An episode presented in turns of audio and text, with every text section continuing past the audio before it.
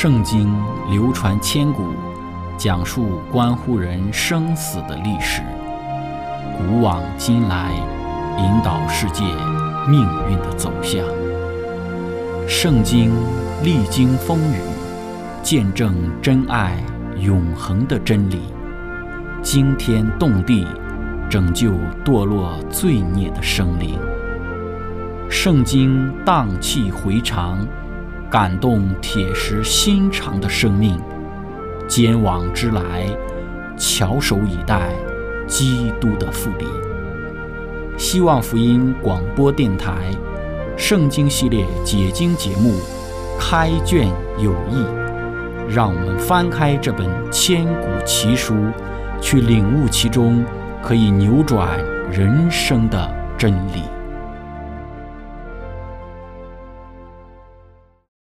亲爱的听众朋友，平安！欢迎您收听《圣经解经》节目《开卷有益》。今天我们要看的圣经的章节是在希伯来书的四章第九节。经上记着说：“这样看来，必另有一安息日的安息，为上帝的子民存留。”亲爱的朋友，今天我们要一起学习的主题是圣经中的安息。开始学习之前，我们一起聆听一首诗歌。他是我神耶和华。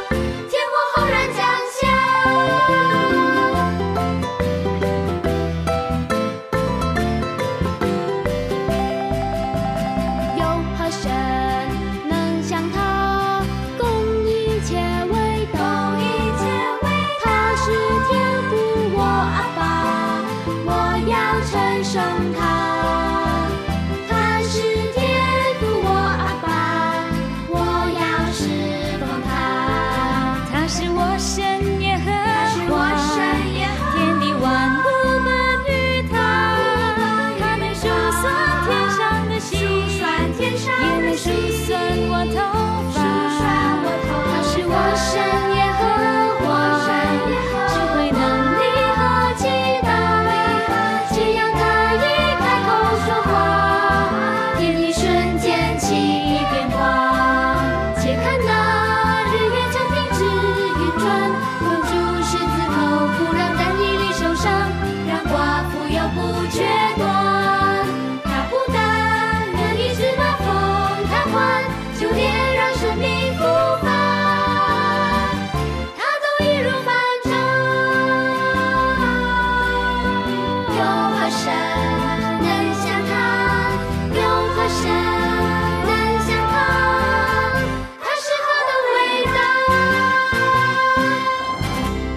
亲爱的朋友，讲到圣经中的安息，圣经中有三件事情，上帝说是他的安息。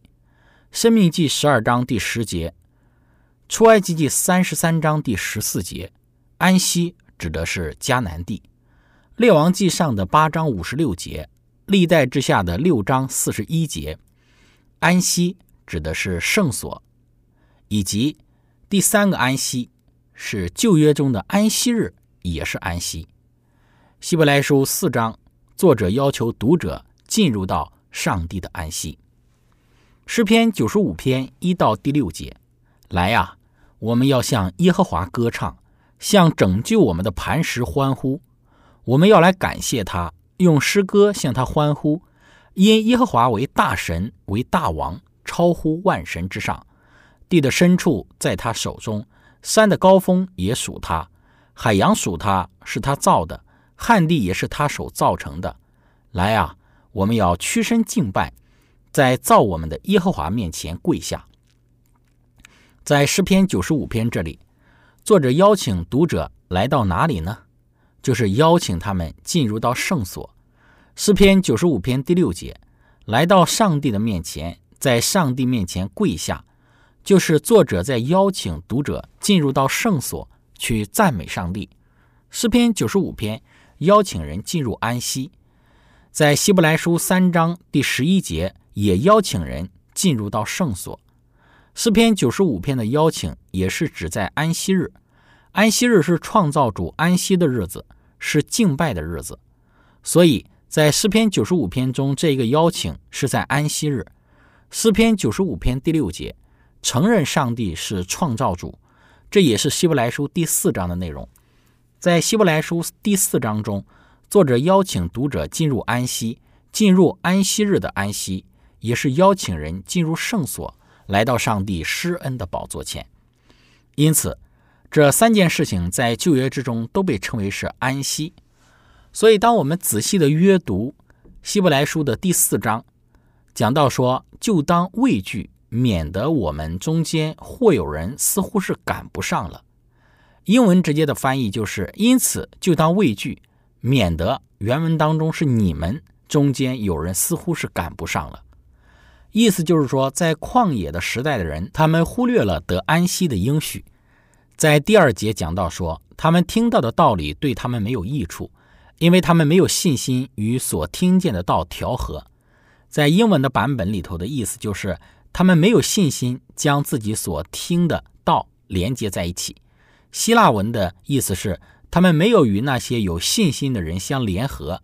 指的就是在那个时候，以色列人没有与当时两个有信心的探子加勒和约书亚联合在一起，所以这一段的经文的意思就是：拥有信心不单是要有信心，而且还是要与那些有信心的人联合。希伯来书四章第三节说道：“但我们已经相信的人得以进入那安息，正如上帝所说：我在怒中起誓说，他们断不可进入我的安息。”其实造物之功从创造以来已经成全了，就是说你有信心的时候就进入到安息，但同时也要与那些有信心的人相互联合，这就好比是模棱两可的意思，就是现在进入，但是还没有进入。在救赎之中也是如此，在旧约之中，我们相信的时候就进入到救赎，但是在耶稣来的时候，我们才能够真正的得蒙救赎。但是这个救赎呢，只有在基督的再来的时候才能够完全的实现。所以我们在相信的时候就进入了安息，但是在未来的时候我们才能够真正的进入安息。希伯来书四章三到第四节，但我们已经相信的人得以进入那安息，正如上帝所说：“我在怒中起誓说，他们断不可进入我的安息。”其实造物之功。从创世以来已经成全了。论到第七日，有一处说到第七日，上帝就歇了他一切的功。作者邀请人进入安息，有些类似于上帝创造之后歇了他的功的安息。上帝希望我们经历他创造之时所经验的。圣经里面安息指的是圣殿或者是安息日。历代之下六章四十一节，耶和华上帝啊，求你起来，和你有能力的约柜。同入安息之所，耶和华上帝啊，愿你的祭司披上救恩，愿你的圣民蒙福欢乐。诗篇一百三十二篇十三到十四节，因为耶和华拣选了西安，愿意当做自己的居所，说这是我永远安息之所，我要住在这里，因为是我所愿意的。以赛亚书六十六章第一节，耶和华如此说：天是我的座位，地是我的脚凳。你们要为我造何等的殿宇？哪里是我安息的地方呢？上帝找到他可以居住的地方的时候，以色列人才能够得到安息。之前讲到说，以色列人进入到迦南地，他们要赶逐偶像，驱赶敌人，并找到一个地方立为上帝名的居所。这样的话呢，他们才能够得到安息。这是在大卫王时代发生的事情。上帝划定了给以色列人的地是埃及的河流到幼发拉底河，但是以色列人他们从来都没有掌控到这么大的一块地。直到大卫王在撒母耳记下的时候征服了这些地方，那个时候的以色列人才掌管从幼发拉底河到埃及地。所罗门王的名字是来自希伯来语的“沙龙”。就是平安的意思。圣经说，大卫为自己建造了皇宫。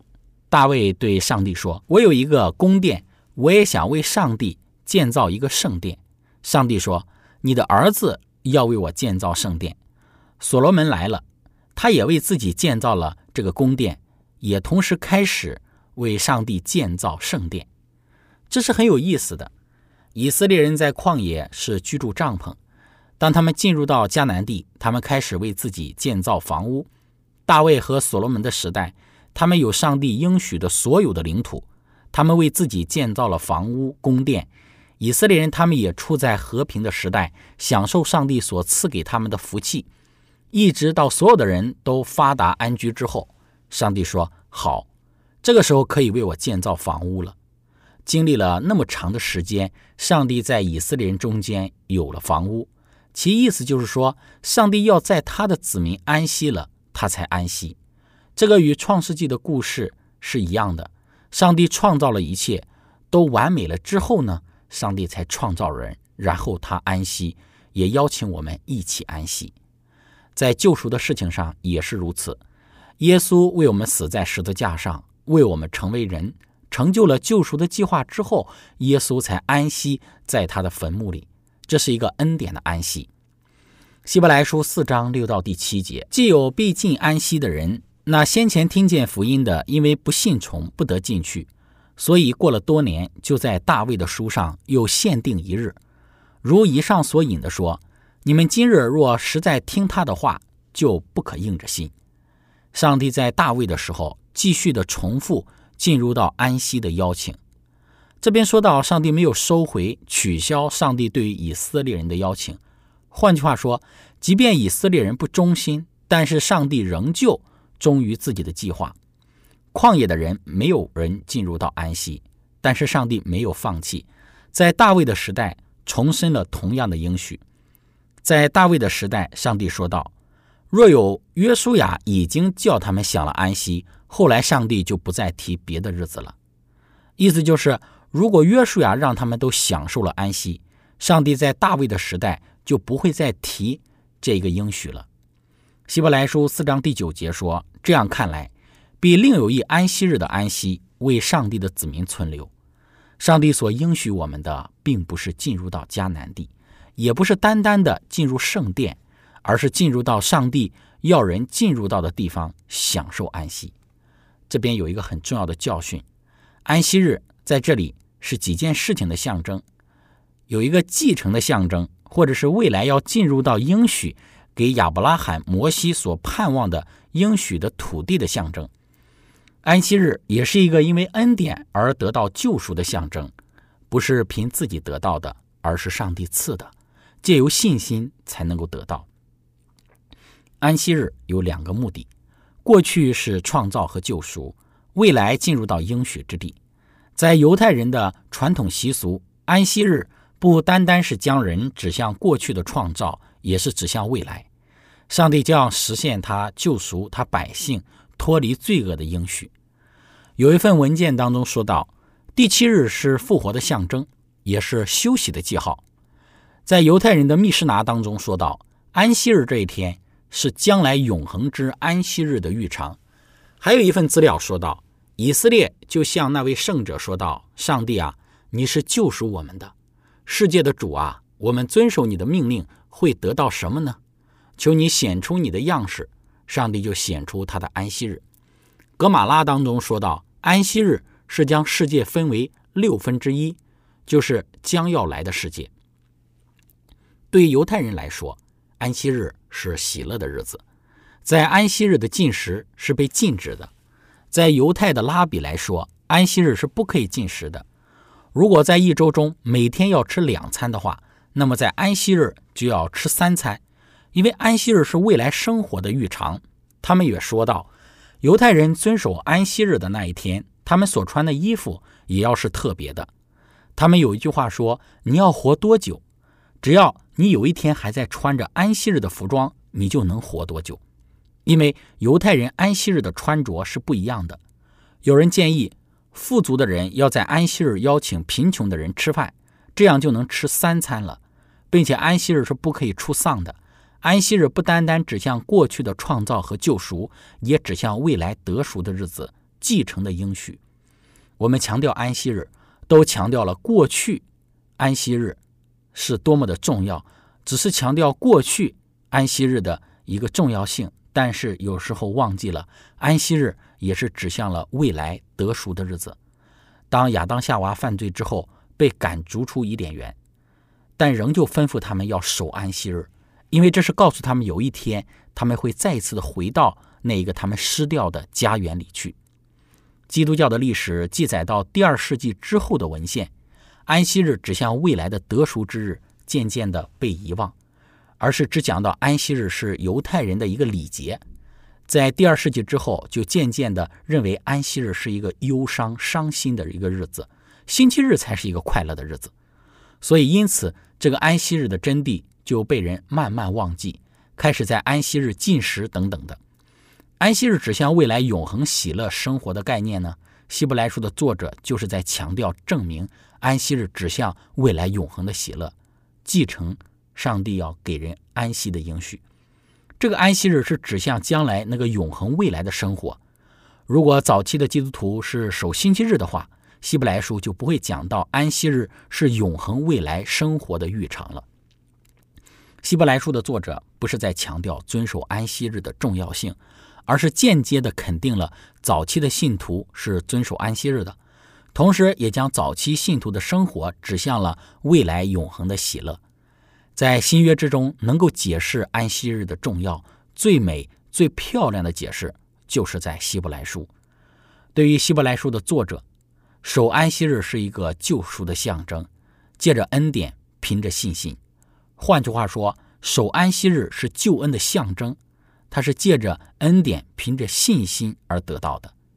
真正守安息的人，是凭着在基督里的信才能够遵守的，也就是守安息日。就是对于上帝恩典救赎回应的一个象征。上帝对我们说，不是说来安息，而是说来进入我的安息，来信靠我。我对于将来的生活已经提供了一切。这是为什么安息日我们强调那么的重要？守安息日不单单是休息那么重要，而是说到。是对于将来未来一切的生活，上帝都会提供给我们。希伯来书的作者就是在邀请我们，凭着信心进入到上帝的安息。亲爱的朋友，分享到这里，我们一起聆听一首诗歌《伤口》。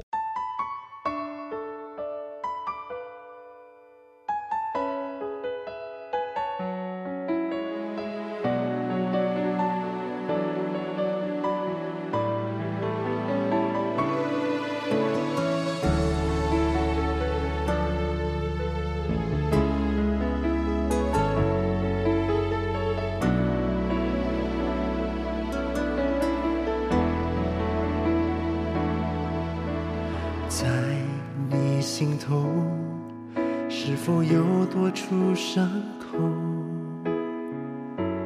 藏在那里好久？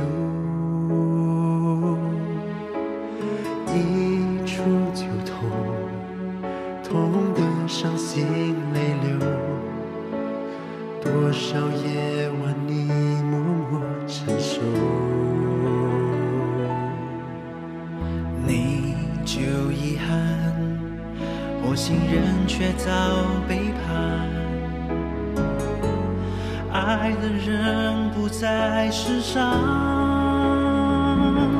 经历多次失败，内在外在的伤害。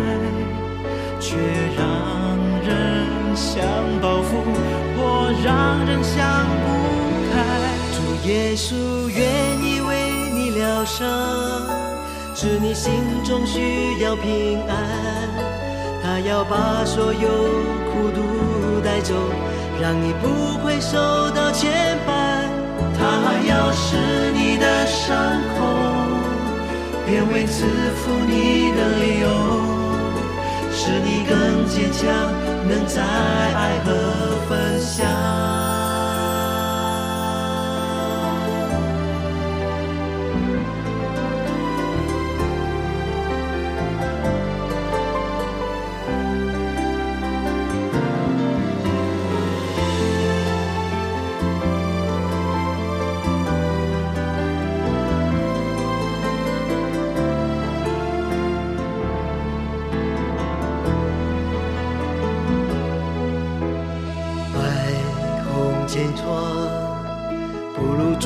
受的伤。为你我避开肉战，受尽羞辱，被钉在十架上，临终还在为他人着想。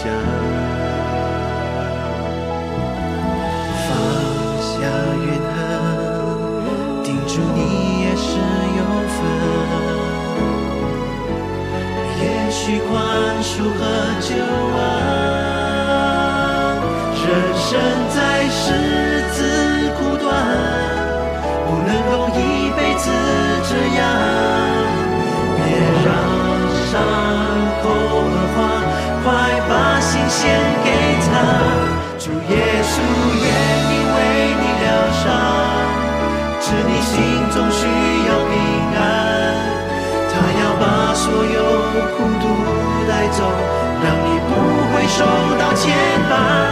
他要使你的伤口变为赐福你的理由，使你更坚强，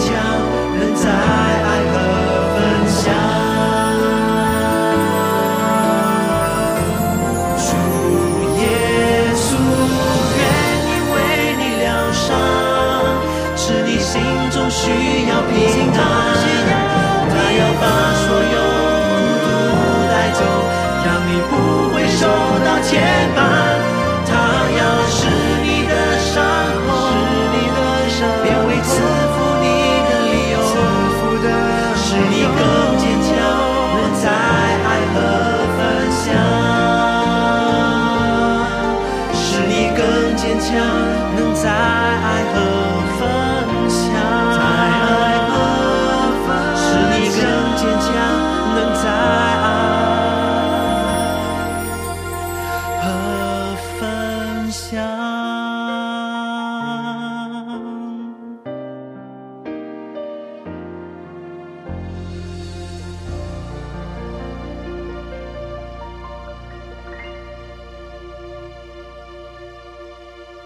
亲爱的朋友，希伯来书说到，我们不可以停止聚会。这句话的意思是，希伯来书的作者在惯常的遵守安息日。那么从这里可以看到，在第四章之中，信徒是在安息日聚集在一起的。希伯来书的作者想要让读者看到，安息日的真谛是将来上帝要供应他们的一切。我们守安息日，就等于我们接受耶稣，信靠耶稣。希伯来书的作者不单单邀请我们进入到安息，也邀请我们进入到圣所里面，以至于我们在圣所里面，在患难的时候，我们能够得着随时的帮助和安慰。安息的意思是，上帝会借着耶稣提供我们救恩上的一切的需要。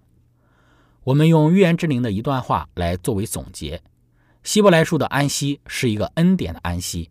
是跟救赎与恩典有关系的。这种的安息是要跟着一个城市，就是要勤劳的工作。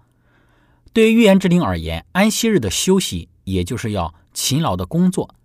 那些学习耶稣的人，可以在耶稣的勤劳上得到安息。这种的安息不是一个散漫的追求娱乐的安息。那些不以爱心、忠心做出诚恳服务的人，他们在今生和来世都得不到属灵的安息。借着忠心与勤劳的救灵的工作，才能够得到安息。安息日不是休息不做任何的工作，而是与基督同工做救灵的工作。预言之灵的教导，这一个与希伯来书的第四章的概念其实是一样的。我们要竭力的进入到这个安息，这就使我们看到进入安息的意思是什么。上帝邀请我们进入到他的安息，这也是马太福音十一章二十八节的安息，是同样的安息。它是一种借着恩典、凭着信心的安息。这种的安息是耶稣提供给我们的救恩。这个救恩就是上帝要给我们永生、天国，我们未来在死里也能够复活。这就是希伯来书所说的安息。但是今天我们是凭着信心才能够进入到这个安息的。这也是守安息日所带来的信息。当我们接受耶稣为我们所做的一切的时候，我们就安息了。如今身体上的遵守就是未来永恒的象征。所以，当我们从这个角度之中来去看《希伯来书》第四章里头所论述的另有一安息日的安息，让我们连接到今天我们遵守安息日，就是对于基督的一个信赖，也是。对于未来天国安息的一个提前的预尝，我们遵守安息不是在这一天无所事事不做任何的工作，我们遵守安息乃是在这一天与基督同工，做传道、救灵、服务的工作。让我们透过如此的遵守上帝的安息日，我们能够享受在安息日里的安息。亲爱的朋友，今天我们的分享就到这里。最后，如果您想与我们有更多的互动，欢迎您写电子邮件给我们，我们的电邮地址是 z h i c h e n g at v o h c 点 c n。感谢您，愿上帝赐福您。我们下次节目再见。